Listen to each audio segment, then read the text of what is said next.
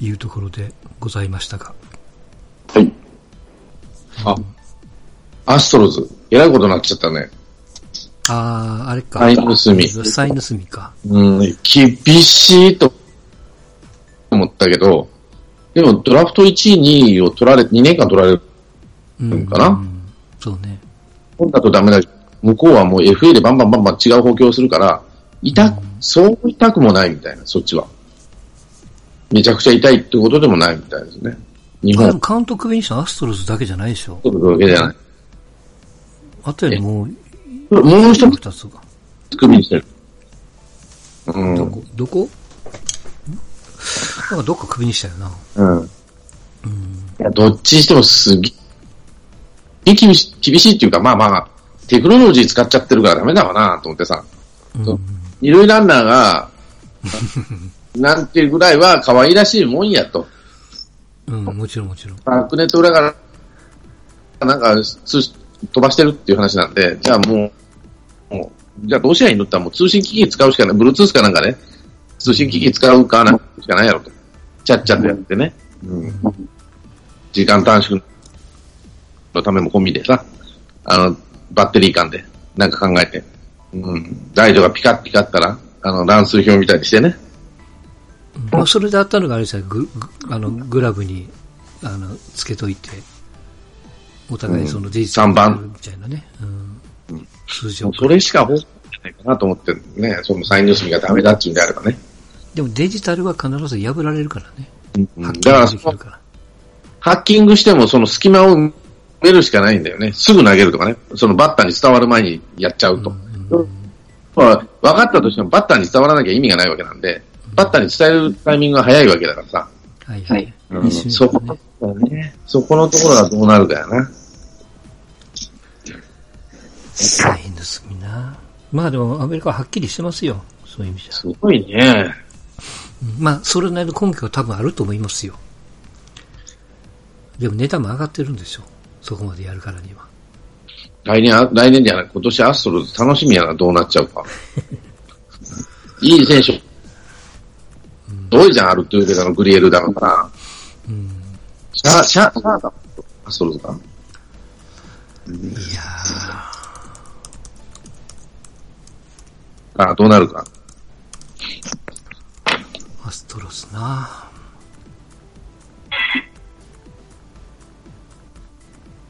そうそう、メッツの新しい監督もそうやとかね。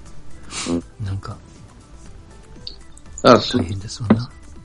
うん、まあ、それは、あまあ、悪いことじゃないと思うけど、その、あサイン盗みを罰するってことはね、まあ、当然かなと思ったりもするしね。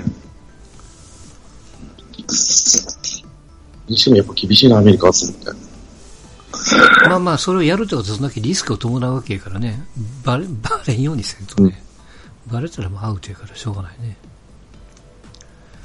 まあやっぱりその、やったかやらんかわからんグレーゾーンのやり方がやっぱり一番いいんじゃないですか？変な言い方ですけど。うん。その、そのハードが揃ってたら言い訳できないもん。まあね。あの、その昔のね、外野の入り口出口のところの風船がどっち傾いたらどっちやみたいな。うん。そんな可愛いもんがいいじゃないですか。今、あ、もう、テクノロジー使われたらダメだわな。使うよな、ヘルメット被ったり帽子被ったりしてんだからさ。そうですよ。ポジポジションも全部データでここ行け、あそこ行けってあるのに。うん。で、そこに、あの、いわゆるその、葉っぱを持っていくんやってね。緑っぽい。うん。それをこう、あの、目印をやると怒られるから、目印っぽいものを送るっていうじゃないですか。バレんような。あれ。まああ、それも、どこまでがどうかですよ。うん。サイン盗みね。すね。でもこれを高校野球やるとやっぱいかんわけでしょ。うんもうん、どっちにしてもいかんけどね。ううんプロでもダメなんでしょ？二塁ランナーがサインをしてんのは基本として。うんうん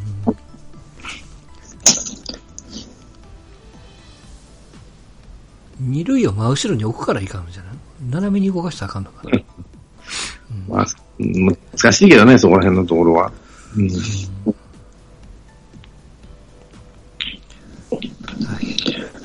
はい。そんなところこんな感じですね。はいはい。はいはい。どうもお疲れ様でした。はい。はい。はいそうかそうか、サインの隅ね、あったな。えぐいなぁと思って。うん。えぐいというか、まあまあまあ。やっぱ不健全なもんは許さんと。うんまあまあ、それは一応公平っていうか、あの、公明正大というか、うん、スポーツはやっぱ原点はそこやからね。うん。あいつだけ、さ、みんなでやったらいいわけやね。うん、だから解禁しちゃうかよね。ダルビッシュじゃない。うんまあダルビッシュか誰かがもう解解禁しちゃうか。いや、それは手ですよ。みんなで、みんなでやったら、それが、その、ルール違反じゃなくなるし、そうなってくるとやっぱ逆にやらなくなるっていうからね。それかもしくはね、もう、ボールを低反発球にしちゃうとかね、思いっきりう。ん、うん。うん。それは、あの球種が分かっとったらやっぱ、やっぱ打てるって。うんどんだけ160キロが出ても直球は打てるとかね、踏み込んで。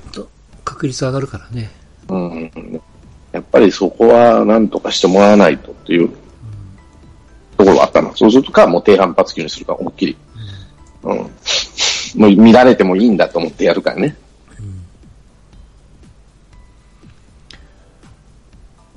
まあまあもちろんこうなってくるよ。うん。だからアメフトなんかは必ず優先なんやから。うん。あの監督があのヘッドセットしてるあれ全部線繋がってますからね。うん。あ無線でやると盗まれるからね。うん。ちょっとこれ、つつまらん人はつま、全くつまらん話なんだけど、うん。剣道長崎っていうプロレスラーいるんですけど、あの人亡くなったんですよ。71歳で。突然、突然死で。しかも孤独死で。ー生涯、あの、あの、身内がいないんだって。え、アメリカで活躍してた人なの現役じゃないでしょ？現役じゃないです。もう現役じゃないんだけど、この人の伝説がすごくて、喧嘩最強。めちゃめちゃ喧嘩が強いらしくて。でこの人の、あの、ラジオで出たハーリードレースで出たの、まあ、めちゃくちゃ面白いですよ。ボッコボコにしたって話ばっかりで。あで、もう女の話も面白いし。あ、最近までそうやって出てるんですか？そういうメディアに。そうそうそうそう。ええで、その皇族死なの？で孤独死で、ね。で、なんか知り合いが行ったら死んでたと。ええで、70。ちょっと前まで元気で喋っとったのにっていう話になって。あれや、うん大原玲子みたいなもんじゃないですか。皇族死やとね。そうそうそうそう。で、この人の喧嘩の話が強くて、やっぱりね、昔日本人一人でアメリカ行って、うん。えっ、と、70歳なんで今から40年ぐらい前やろな。うん。ってやってるって人はね、やっぱ全然違うわ。これはもう舐められたら終わりだって、はっきり言うと思うね。で、プロレスでなんかやっぱ仕掛けられる時あるんだって、アメリカで。そうでしょうな。うん実施され急に本当に鼻、鼻やられたりしたらもう、もう切れたら、切れ、あの、本当に喧嘩仕掛けられたと思ったらもう買わなきゃしょうがない。うんあの、ひるんでたから。この人の喧嘩最強話が面白くて。武藤刑事が、うん。武藤刑事だったかな。武藤刑事がむ向こう行った時に世話になった人なんです。アメリカでね。うん。武藤刑事とどれぐらい年離れてるんですか？20え武藤は5 55ぐらいだから15、6違う。うんう。ん。武藤、うんもうちょっとっていうか、武藤、57ぐらいだ。まあまあ、10 15、6はち違うんですよね。剣道長崎。だから大先輩。しかも、武藤は新日本からアメリカ行ってるけど、彼はもう、んえっ、と、日本プロレスかなんかが、あ東京プロレスだったか忘れちゃったけど、崩壊しちゃってもう、まあ、一人で、流浪でアメリカで頑張ってたわけですね。うん。で、まあ、当時、あの、グレート歌舞伎とかさ、要はアメリカ、うん日本人です。らがアメリカで活躍してるっていうのがこうこっちにも報道されてくるわけですよ。例えば、マサ、マサさえ、その前から、あの日本にマットに上がってきたけど、ミスターポーゴだとか、グレート歌舞伎とか、剣道長崎とか、要はうん。アメリカで頑張ってる人たち、その中に一人なんですけど、うん。で武藤刑事が、だったかな、アメリカでった時に、あの、うん。やっぱり、妬みとか、その意味とかあ って、いじめられるすんこともあったんだけど、うん長崎さん来たら、止まったっていうんですね。うん、それぐらいやっぱもう、眼力がすごくて、でも、喧嘩で負けたことは一回もない。プロレスラー同士でも。えーで、ブルブルザ・プロディが仕掛けたらしいの、昔。うんあの、あブロディ要は。喧嘩をふっかけて、で、で、まあまあ、その試合はそのまま終わって、控え室帰ってる、剣道なった時が、まあ、カンカンになって怒ったんやて。で、ブロディに、この野郎って喧嘩しに行ったわけなんだ。ブロディが、うん take it easy って言ったらしいごまあ、ごめんごめん、みたいな感じ。だから今度やったら本当にやるぞって言ったら、もう一切やってこなかったとかね。すごい人らしい。めちゃくちゃ面白いですよ、この人の話。で、最後はね、アメリカから日本に帰ってきて、バリトゥードやったりとかし、まあまあ、バリトゥードもね、全然研究せずにね、もう、何にもなしでや、喧嘩だ、喧嘩しに行くだけって感じでやって、結局負けちゃうんですよ、30秒ほどで。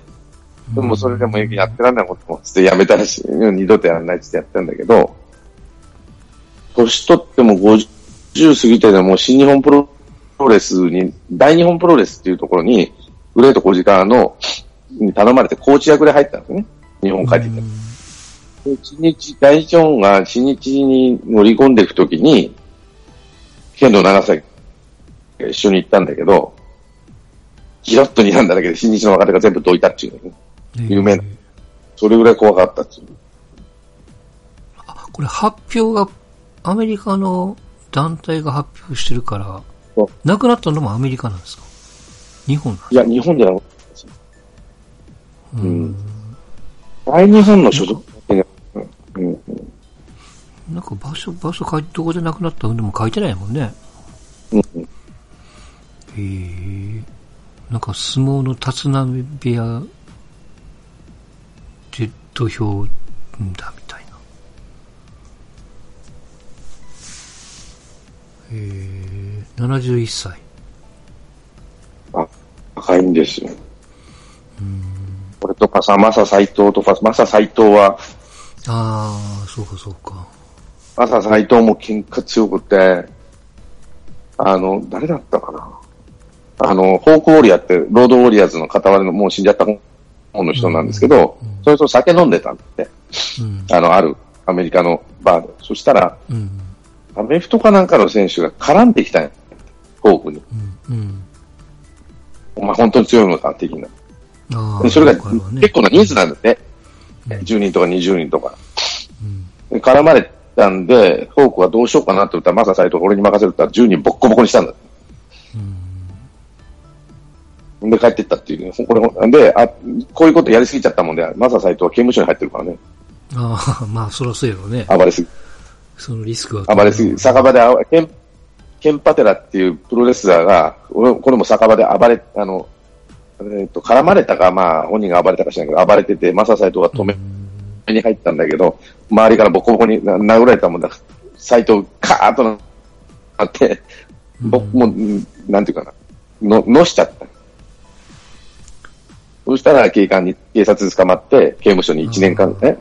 何年間おったの ?3 年間目ぐらいおったんだよかな。うん。え、なんでそんな、そんな長いことをでそこでうん。3年ぐらいで有罪判決受けて、もう黙ってたんだって、本人は。もういいや、と。弁護士、弁護士もできる。いいですよ。で、でも向こうの刑務所って、その、服役じゃなくて、ああ。なんかもうあ、トレーニング普通にしてたっていうのね。はいはいはい。うん。アメリカの。で、向こうでそれで技、技を覚え、あの、開発して、足をロックする。それが監獄がため。あ、それ聞いたことあるな。監獄で考えうん。で昔、俺が見てた時ね、長州力が、あの、マサ斎藤、あ師匠っていうかね、心の師匠なんで、長州、マサ斎藤が長州力にとって。で、あの、その、面会しに行って、マサ斎藤。で、長州が泣いてたっていうね、なんてこんなとこ入ったんだよ、つって。それはテレビでやってたんですけどね、昔。うん。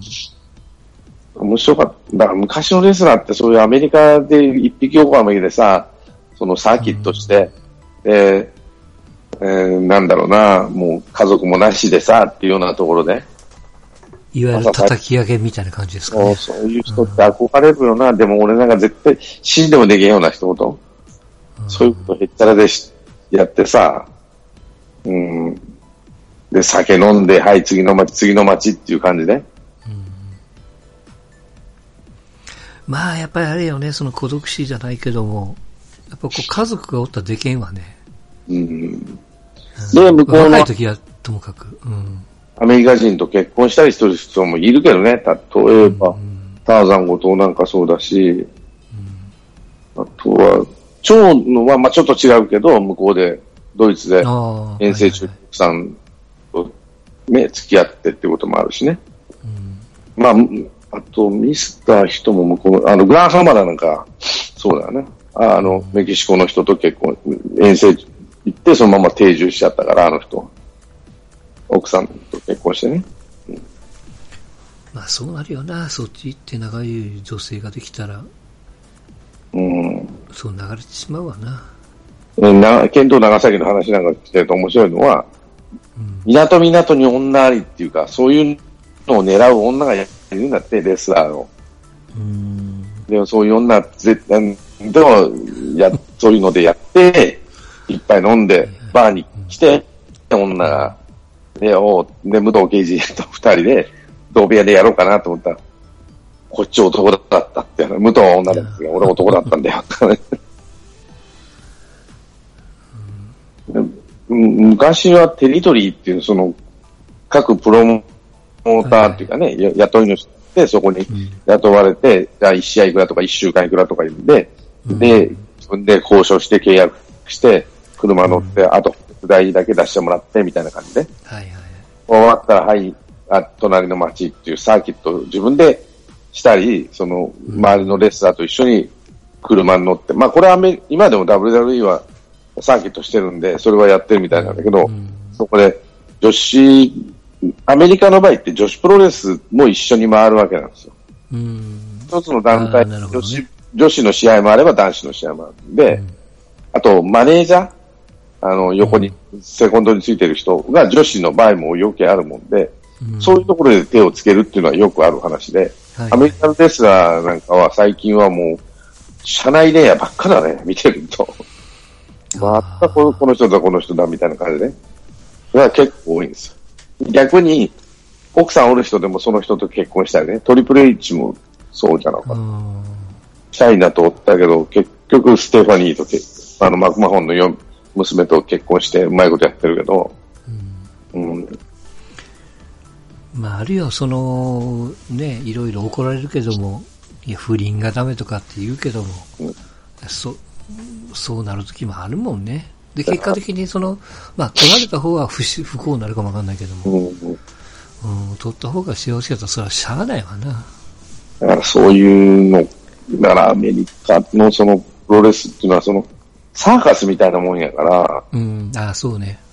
うん。どっちかっていうと、行ったりこっち行ったりね、で、自分の腕だけで、その縛られずに、マサ斎藤とか、あの、所属せずに団体に、はいだゲスト的な立場でやると、やっぱり、プロレスも上手くないと、絶対呼んでくんないし、で当然彼らはヒールとして、ね、ジャパニーズヒールとしてやるわけなんで、じゃあ相手怪我させたらまた、もう絶対呼んでくんないから、うん。どういうふうにするかと。そういうことを考えて、やってるし、まあね、だからその、だから早死になんですよ、皆さん。マササイトはパーキンソン病やったからね、最後は。まあまあ、そうなるよな。で、剣道長さん71歳で死んでるし、うん、最後ガタガタになって動けないとかね。でもプロレスラーになるんだよな、うん好きなんだよな、彼らはと見てると。まあでもやって孤独死になうん肉体的なきついよりも、やっぱりその、精神的なものが大変じゃないですか。うんさっきのその、ヒールに徹しないといけないとか、まあ、ね、軽く言うと、いろんなところに気遣いながら、成立させながら、自分の役目を果たしながらやっていくわけじゃないですか。そら、肩が来るよな。体も大きいしね。で、ね、ビール飲んで寝て、起きて、うん。ジム行って、体仕上げて、パンプアップさせて、うん。で、ガンガンた殴られて殴って、うん。で、お金もらって、はい、次の街っていう感じやでね、かっこいいっちゃかっこいいけどさ、この剣道な、長崎なんかほんとすごいやろうなと思うな。新日本プロレス上がった時ミスターポーゴっていう、その、あうんとね、アメリカ帰りの日本人レスラーと組まされたわけ。うん。ミスターポーは、まあ、性格悪いらしいの。あの、長崎。ほん。で、剣、なん。か文句言ってくれ。俺の出番があるとかないとかって言って、ああ。タッグマッチでやってたからね。うん。そしたら、ケンと長崎怒っちゃって、ボッコボコにしたん。やって。控室で。頭きたっつって。そしたらそれから口、口聞いてくん。ないで、口聞かなくなっちゃって。で、移動も全部別移動なね。全部別移動になっちゃって。うん。でシュンとした、あのね、やろうと思って、だからおとなしくなったわ、とか言っとって。そりゃそうやわね。だから、その、剣道の長崎さんだけは手を出すなっていうのが、アメリカのツアーもそうだけど、あいつ来たな。それで、やっぱり逸話いっぱいあるもんな。うんロードウォリアーズの睨み聞かして、偉そうにしてんじゃねえってシュンとしたとかね。うん。だからな、こういう人が亡くなるときは悲しいなと思ってね。最後は。うん幸せには死ねねえんだろうな、この人たちって思って。だって、誰だ、やっと吉明足を失ってるからね、右足かどっちか。糖尿かなんかで。そうなんですよ。だから、まあね、皆さんには結婚を勧めるわけですが、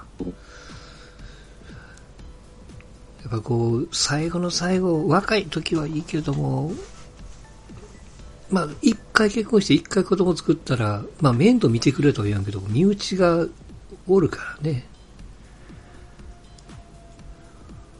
うん。なかなか本当に天涯孤独ってなると、しんどいと思うよだなからね、剣道長崎葬式はできないんだって、身内がいないから。うん。うんああ、そうかそうか。うん。車窓じゃないけども。うんだから、団体にも所属してなかったから、うん。団体に所属してたら、ど、な誰か見てるんだけど、そのもうただその前の全日、だなんかね、大日本が、お身内の方誰か名乗り出てください、と、兄弟でも誰でもって言って、なんか言ってたけど、大日本に言ってきてくださいと。お手伝いしますからって来とったけど、それでもやっぱり来ないって言ったんだ。お父さん、網走刑務所の職員だったって言うんですよ。え剣道長崎あの、ハーリーレースの、あれなんか、ほんと面白かった。もう大好きやったけどな、俺。ー、と、いつの話その、その、ラジオという？えっとね、これね、この前、うんと、なんだっけ、あれで上がってるんですよ。あの、ポッドキャストで。あのツイートば、ツイートとして。ツイートってことでね。なるほどね。うん。ツイートで上がってって、ツイート剣道長崎って出てるのね。本名桜田和夫さんって人なんやけど、うん。ちょっと聞いてみようかな。うん。だから、たとたとしい喋り方なんやけどね。心臓悪いんやけど。うん。なんか孤独死ってやっぱり辛いね。うん、まあ、それもそうやし、まあまあ、本人はね、亡くなってるから、変な人なんとも思わんかもわかんないけど。プロレスラーってのは悲しい商売やなと思思ったもん。うん。そんなとこですかね。うん。ああ、そっか。まあ、そんなとこ。スポーツはもう、ねえ、これからオリンピックなんで、そろそろいろんな人が決まってくるだろうし。そうやね。なんだったっけな。うんそうそうそう。最近、テレビ見て、テレビというか、まあ、いろんなニュース見てて思うんだけど、うん。なんだ。あ、そうそう。ウィリアム王子の弟、ヘンリー、ハリー。ああ、はいはいはい。英語名はハリーなんだってね。でうん奥さん、メーガンさん。もう、王室には関わらないと。うん。でも、メーガンさんのことボロックスに言うね、みんな。ヘンリーが、あれだけどさ、って。うんどうなんかね。で思う？マスコミが嫌いだと。もうこんな思いしたくないと。うん。っていうわけでしょ？で、そうなってくると、マスコミ、うん、その、パパラッチ？まあ、うん。さっきのあの、なんだっけ、ジャスティン・ビーバーじゃないけどさ、うん。うん、人間の欲とかそういうのって、なんだかなと思うよね。まあ、彼らは商売でやって、その、見なきゃ彼らなんか仕事にならないわけだけど、み見たいって思う人間が、まあ、イギリス人を中心に山ほどおるわけなんで、それで母ちゃん殺されとるわけだからね、いある種、まあまあまあね。彼は。だから、うん。それは思うわなぁと思って聞いてるあれ、も、もともとなんでなんですか？なんか、もう、なんていうの？まあもちろんその、なんていうの、その、まあ大衆氏は、要は、うーんと、その、まあ、嫁はんがもう嫌やって言ったとか、うんもうだから、人人種的にどうやこうやとかって言うじゃないですか。うんで、いろんなこと言われる、まあ人種の問題が一大きいのもあると思うし、それ以上に、やっぱりあの、もう24時間365日、まあもつけ回されてて、もう外出てらんないと、イギリスでは。うんやってらんないと。じゃあ結婚しなきゃいいじゃんって言うかもしれないけど、でもまあね、そういう人権って、ハラそういうハラスメントって文句言わないんだね、と思って。世の中は。マスコミのハラスメントって。例えばさ、辛坊二郎が今いろいろ言われてるんですね。言われてますわな。だからまあやってるやってない。まあそれどっちでもいいやと思ったわけ。仕事の最中で言ったことでしょって思うし、あの、いろいろ話聞いてると、そのハラスメントの、うんどうかな、そうかなその下請けの社長が文句言ってきてるってことはないことはないけど、そんなこといちいちハラスメントだって思ってないけど、うん。うん。なんかまあ、かなりきつく言ったかもしれないけど、でもマスコミの暴力っていうのはハラスメントじゃないの？これは。と思ったら、うんマスコミはなん、こういうこと、まあ、海外の出来事とはいえ、まあ、わ我らもそお、おお前らもそうやろって話になると、うんなんか、事情作用っていうのはやっぱな、ないんだろうな、この人たちはと。常に最近思うんですけど。うんで、やっぱそのパパパラッチ異常ですよっていうコメンテーター一人もいないからね。おかしいよ、これらは。20もう、ほんとひどいらしいからね。海外の方が。日本もひどいけどさ。まあ、何？がなんうんですか？言いたいかというと、事情作用がな、うん。マスコミって民主主義のあれでしょ？大事なところだと思うんですよ、俺も。民主主義にとっては。でも彼らに事情作用がなきゃ、事情作用っていうか、チェック、彼らのチェック機関がなければ、あうん、ダメだと思うし、うん、なんて言ったら、その、大半が、よく、まあ、日本のそうですの、有名税的な、えーその、なんていうの、公の人もしゃあないと。みたいな。でも、そこにもやっぱり人権があるわけじゃないですか。それだってその、まあ、ちょっとレベルは違うかもわかんないですけども、要はそのパパラッチがなんでおるかっていうと、そういう写真なり記事が出たやつを皆さんが買うからですよね、多分。うん、うん、その、ユユーザーがノーじゃないわけですよね。まあ、口ではどうこういうかわかんないですけど。うん、うん、うん。そうなんですよ。うん。それはいいんだけど、じゃあ、ハラスメントをし、嫌がらせをしていいんだと。金儲けのために。ってことになるわけですよね。どこ有名人だろうがな。ねだって、パワー、パワハラって有名人だろうがなんだろうがセクハラで、有名、有名人ですってセクハラを受け、じゃあなんか MeToo 運動じゃないけどさ、うん。許さんってことになってんじゃん。そうでしょ？だからお前女優なんだから多少のパワあのパワセクハラはいいじゃねえかよ、そういう、お前あの、腹出して、あの、商売してんだからさっていう声はないじゃん。全部、あの、マスコミ対その個人っていうかさ、まあ有名人ってなると、有名税だからしょうがねえだろっていう、ね、我慢しろ。そういう嫌がらせは。でも片っぽでは、あ MeToo 運動は我慢しろっていうやつ一人もいないんだけど、これってマスコミ言ってること矛盾してねえかお前らって言いたいわけですよ。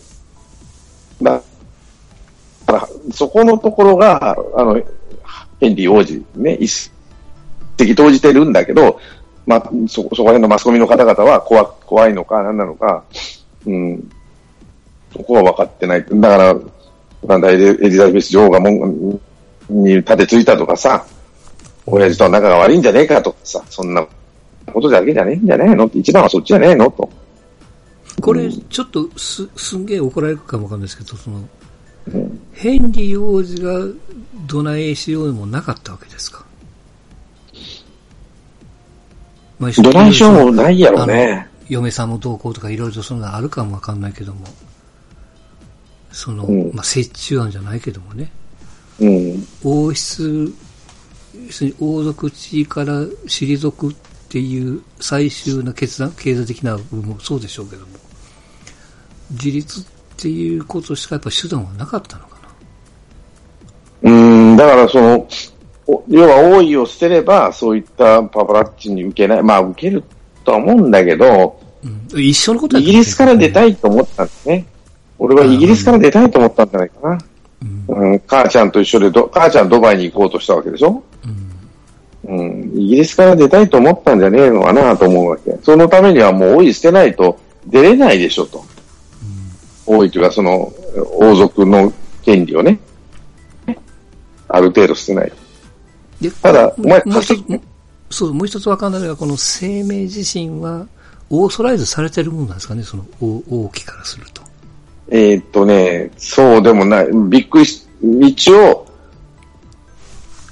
今話し合いをしてるらしいです。そうですよ。多分、オーソライズしてないから問題になってるんですよ。そうそうそう。王室の中で。皆さん OK してないですよって話になるわけなんで。そういうことやね、うん。で、勝手に単独でやっちゃったと。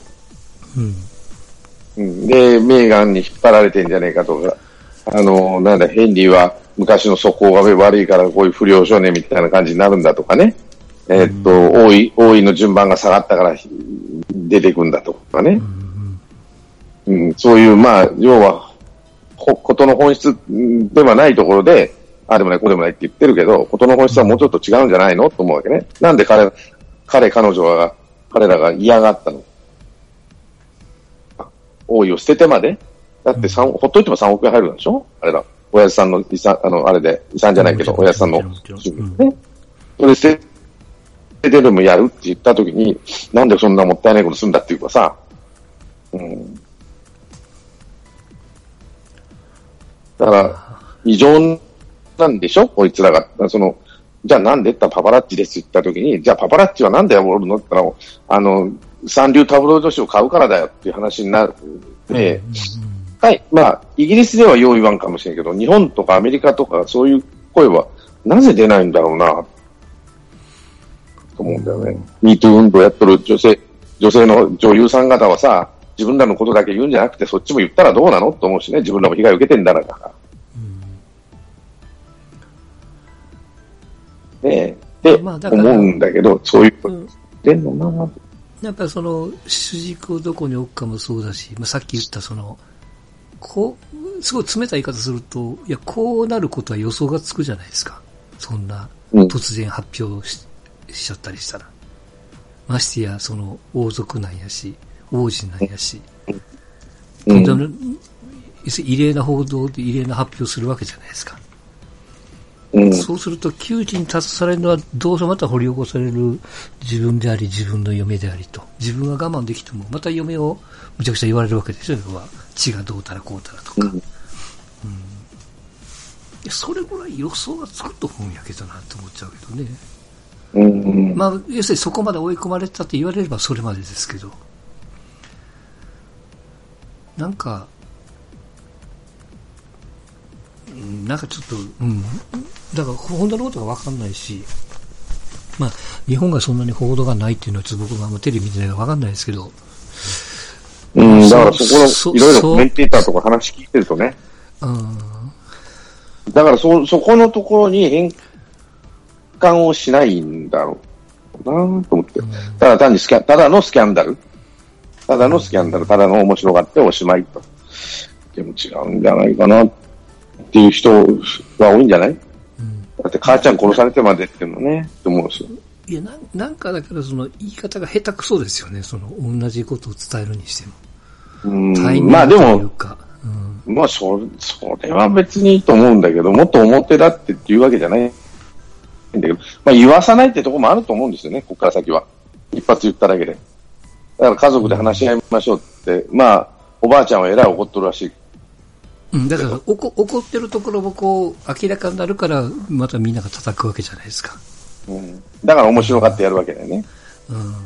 そこを見せたらまたその穴を見せてどうすんねんと思っちゃうよね。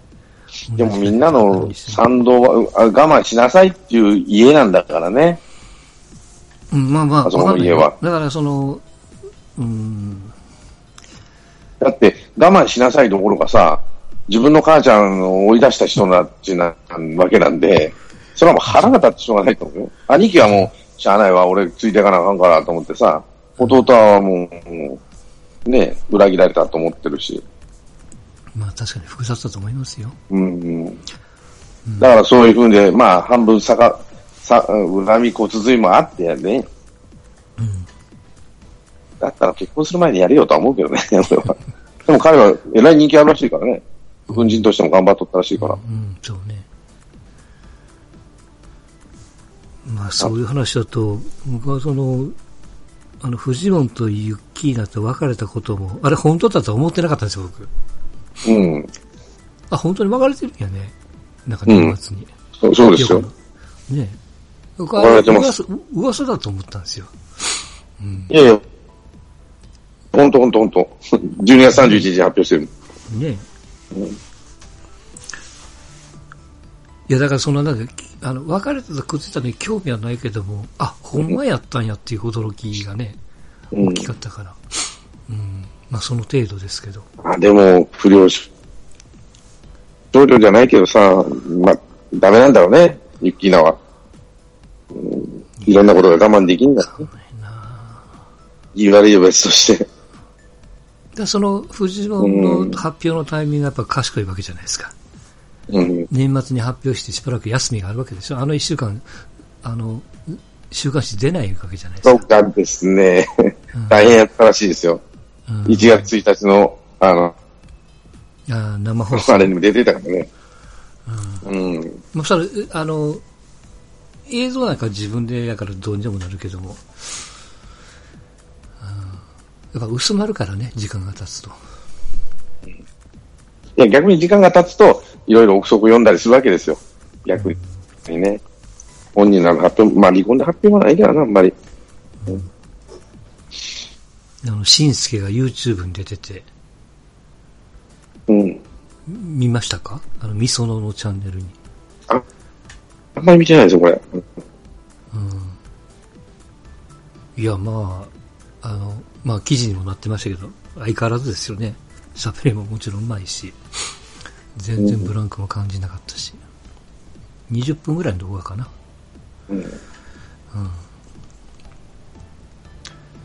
いや、もうそれと、やっぱり一番笑っ、笑ったら失礼なんだけど、ゴーンの逃亡やね。あの人やるな。やるっていうかもうただの、ただの下世話なおっさんやったよな、と思って。うん。どうなんかな、あれも。まあ、もちろんこう、やってることはいかんねやろうけどね。っていうか、弘中さん、絵恥かかされたなと思って。弁護士の。でもあの人も、なんだかんだ言っても逃げるしかなかったよな、最後。黙って。弘中さんも。逃げるというかさ、知らんっていうしかないわな。なんで俺が謝らなあかんねやってね。そろそろお前が管理せんやろかったんやろうしね。うん、いや、知らねえよ、勝手にやったんだもんって言ってるけど、やっぱ世間は、お前、あなんやったらパスポート預かっとったんちゃうんかって、いやいやいやって話になったよね。だから釈放するからだよ、とかいう話になっちゃったよね。っていうか、やっぱカルロス・ゴーンって気がちっちゃいんだよな。そういう意味では。うん、お金はあるんだけど。まあまあ気がちっちゃいというか、まあまあ、あんまり言うと長くなるからですけど、あの、まあ、ひ、ひ、えっ、と、認めないと、刑務所出れないっていうのはやっぱりちょっときついですよね。だからまあ、まあもう絶対出さないつもりで検察はおったみたいやからね。うん。うん、最後まで裁判。日本だけやからね、そんなことしてんの。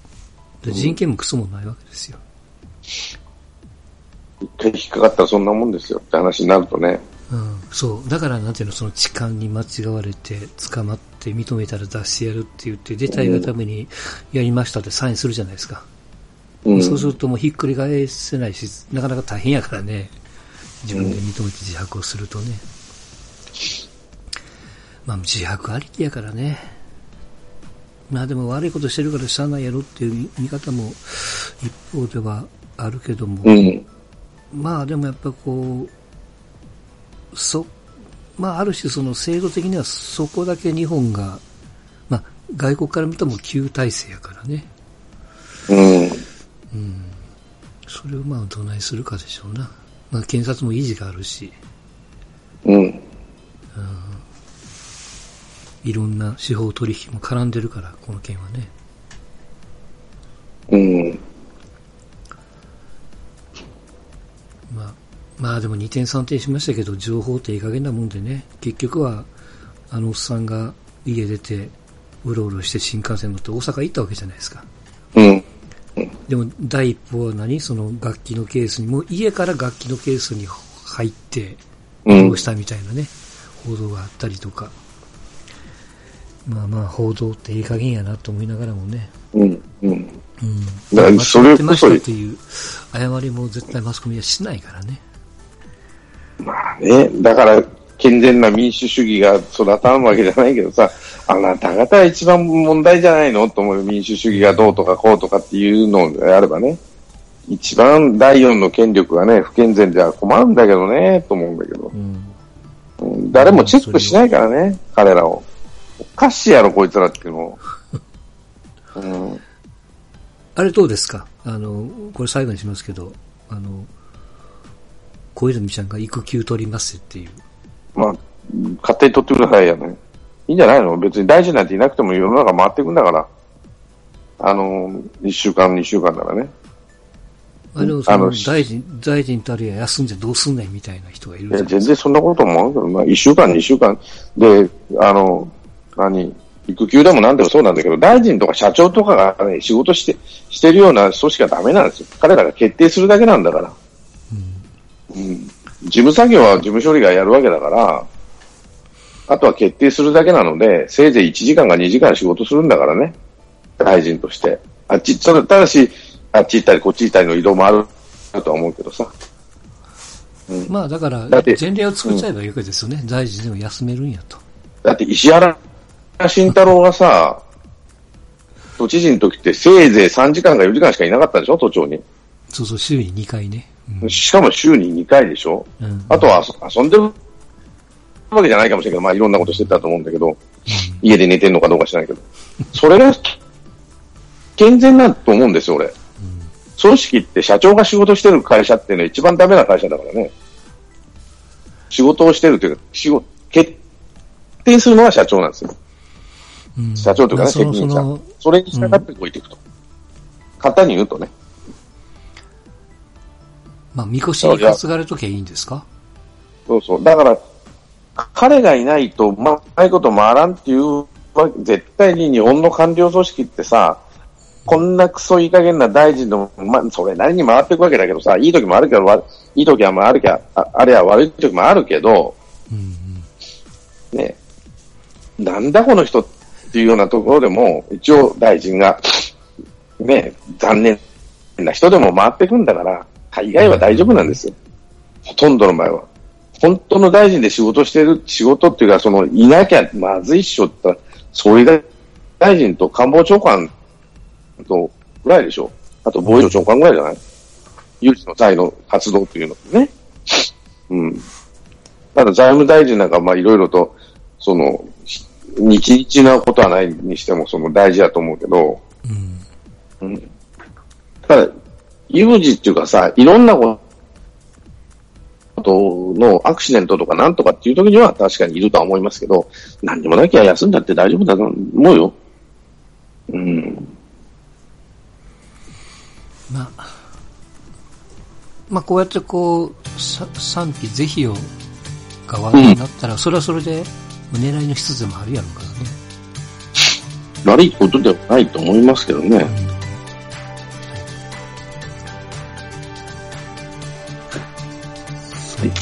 でしょうか。はい。では、今日はここまででございます。はい、どうもありがとうございました。お疲れ様でした。